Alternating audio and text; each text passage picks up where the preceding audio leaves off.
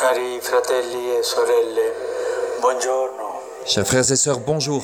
Nous écoutons la catéchèse du pape François à Rome le 18 mai 2016.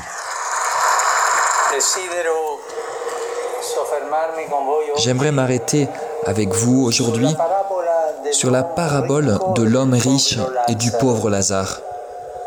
La vie de ces deux personnes su binari paralleli. semble s'écouler sur deux voies parallèles. Leurs conditions de vie sont opposées et elles ne peuvent pas se communiquer entre elles.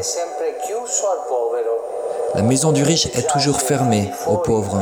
Lui est étendu dehors, il voudrait manger ce qu'il reste de la table du riche.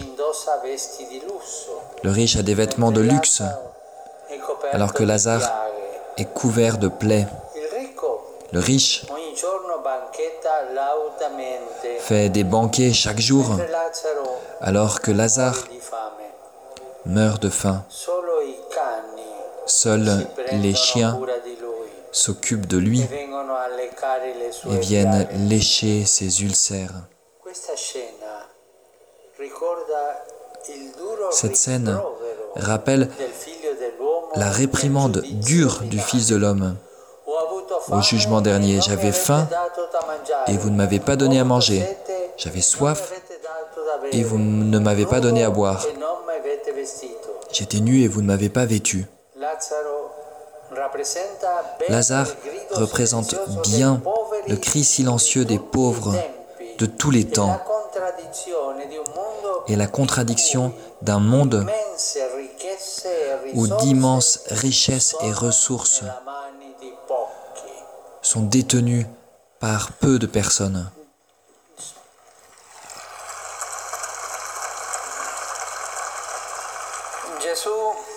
Jésus dit qu'un jour, cet homme riche, meurt. le pauvre aussi, les pauvres et les riches meurent. Ils ont le même destin. Eux tous. Il n'y a pas d'exception. E à cette règle. Alors cet homme se tourne vers Abraham et il le supplie, il l'appelle Père. Il revendique donc d'être son fils, d'appartenir au peuple de Dieu. Même si pendant sa vie, il n'a montré aucune considération vis-à-vis de Dieu. Au contraire, il s'est fait lui-même le centre de tout, renfermé dans sa manière de vie luxueuse, de déchets. il ne s'est occupé ni de Lazare, ni du, Seigneur, ni de sa loi.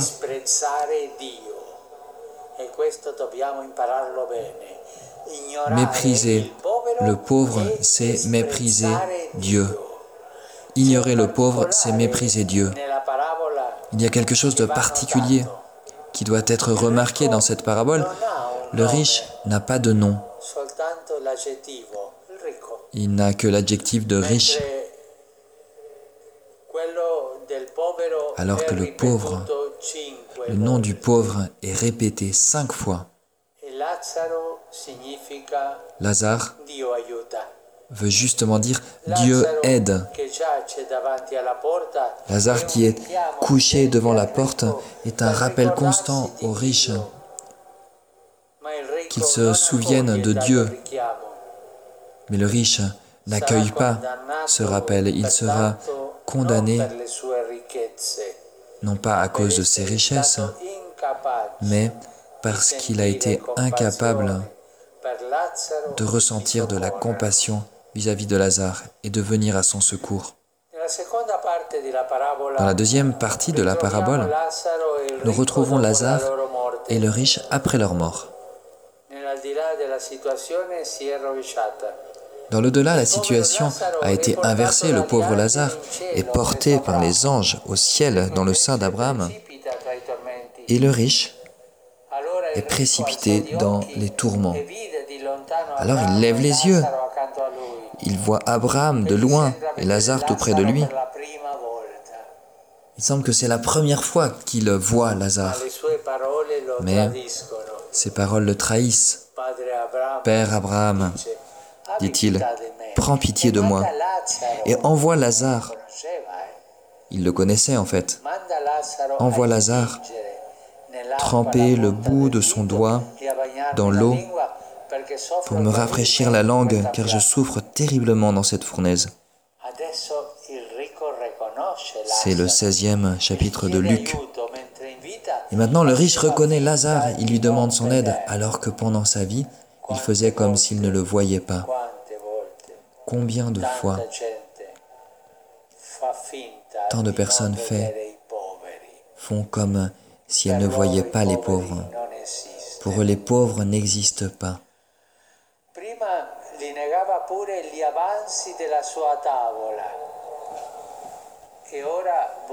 Avant, il le privait de venir à sa table et maintenant, il lui demande de venir lui apporter à boire. Il croit avoir des droits de par son origine.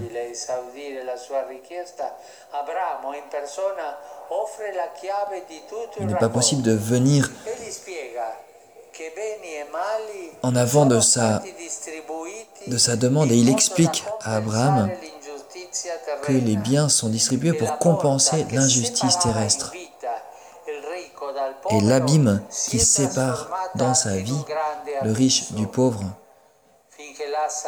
cette porte est devenue un grand abîme en réalité. Le riche avait la possibilité du salut. Il suffisait d'ouvrir la porte. Mais maintenant que tous les deux sont morts, la situation est devenue irréparable. Dieu n'est jamais dans la parabole appelé, mis directement en cause. Mais la parabole met en garde. La miséricorde de Dieu à notre égard est liée à notre miséricorde vis-à-vis du prochain. Quand nous n'avons pas de miséricorde vis-à-vis du prochain, alors la miséricorde de Dieu à notre égard n'a pas de place, ne peut pas entrer. Si je n'ouvre pas la porte de mon cœur aux pauvres, eh bien cette porte de mon cœur reste fermée, même pour Dieu. C'est terrible. Le riche pense à ses frères qui risquent d'avoir le même sort et il demande que Lazare puisse revenir au monde pour les avertir, mais Abraham répond, ils ont les prophètes qui les écoutent.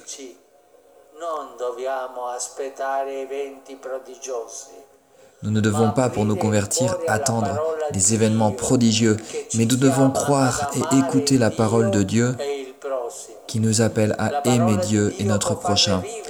La parole de Dieu peut faire revivre un, cœur asséché, rendu aveugle.